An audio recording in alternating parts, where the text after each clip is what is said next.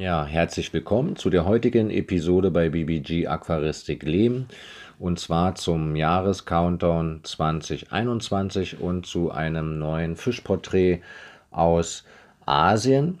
Und zwar auch heute, der Fisch soll aus dem Bereich Ostasien kommen. Es geht um den Kardinalfisch, auch sehr bekannt. Und der lateinische Name heißt äh, Tanich, Tanichthys Albo, Albonubes. Eieieiei, das ist ja wieder ein Zungenbrecher. Ihr werdet euch jetzt bestimmt totlachen. Wenn ich das falsch ausgesprochen habe, bitte ich äh, um Entschuldigung. Aber es geht um den Kardinalfisch. Ja, der ist beheimatet in Ostasien, wie eben schon erwähnt, und zwar dort in den Bergbächen in der Nähe von Hongkong. China und Vietnam ist er auch zu finden. Äh, der Kardinalfisch, welche Kennzeichen hat er? Er wird doch gar nicht so groß, also eine Länge von 4 bis 5 Zentimetern äh, können beide Geschlechter quasi erreichen. Männchen wird etwas schlanker und stärker gefärbt als die Weibchen.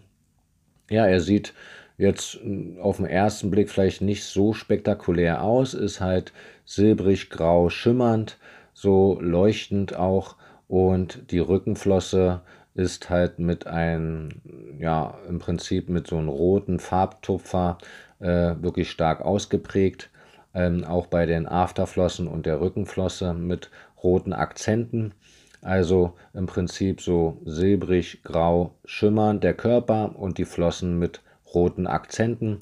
Trotzdem ein sehr hübscher Fisch, finde ich persönlich.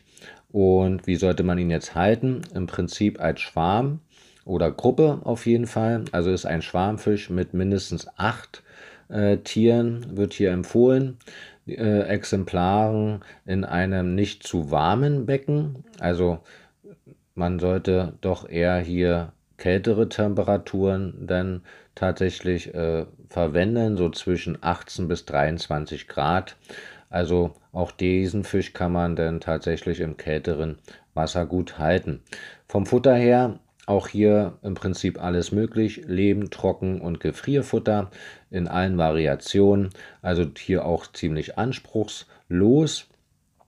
Ja, die Familie, auch dieser Kardinalfisch kommt aus der Familie der Karpfenfische, so wie der Goldfisch von gestern.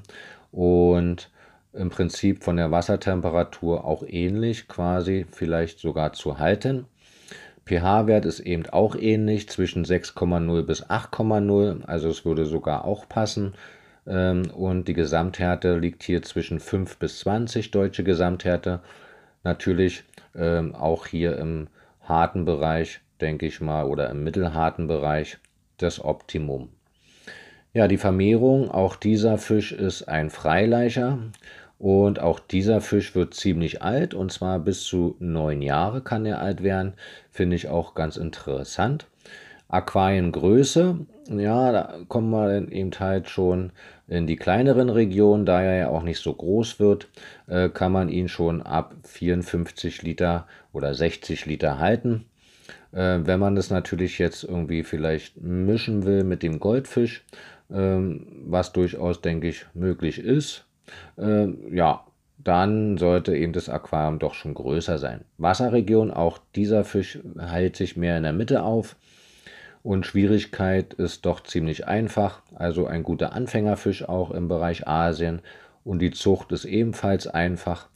Ja, also ich denke, das ist doch ein schöner Fisch, wenn man jetzt das Biotop Asien einmal ausprobieren möchte, der Kardinalfisch. Ja, das soll es auch denn heute zu diesem äh, Fischporträt gewesen sein aus dem Bereich Asien. Bedanke ich mich fürs Zuhören, wünsche heute noch einen schönen Tag und dann geht es morgen weiter mit dem nächsten Porträt. Ciao!